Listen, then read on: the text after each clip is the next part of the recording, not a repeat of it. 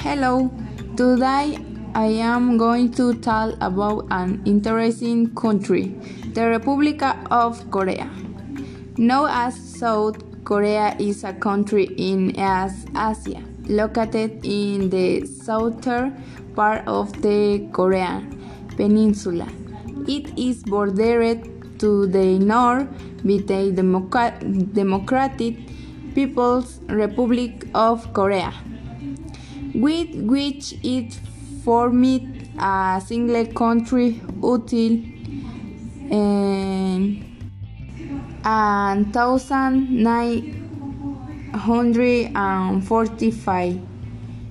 Though the EAS is the seat of Japan, Japan or the Asia Mm, to do so, the Korea strained the separatists in from Japan and to the west the Yellow Sea.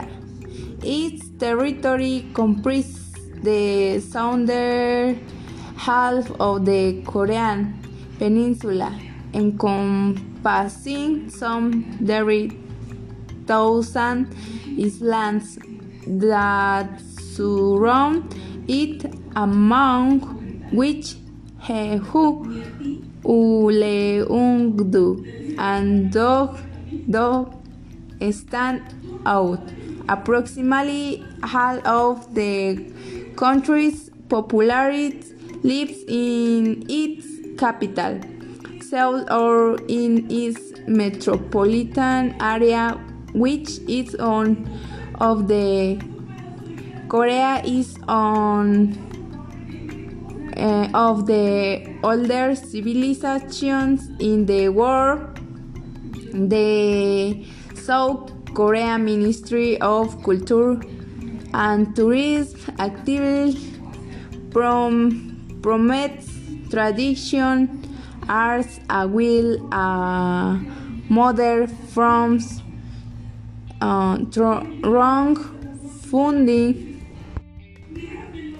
and ed education programs, industrialization, industrialization and urbanization have brought many changes to the customs of the Korea people. The Shanghai economic and live lifestyles have led to a concentration of the population in large cities, especially in the capital Seoul, where typical multi-generation um, housing halls split up to accommodate the living condition of a nuclear family. Currently, there are nine UNESCO World Heritage city, cities on South Korea territory. Korea art is heavily influenced by Buddhist and Confucianism.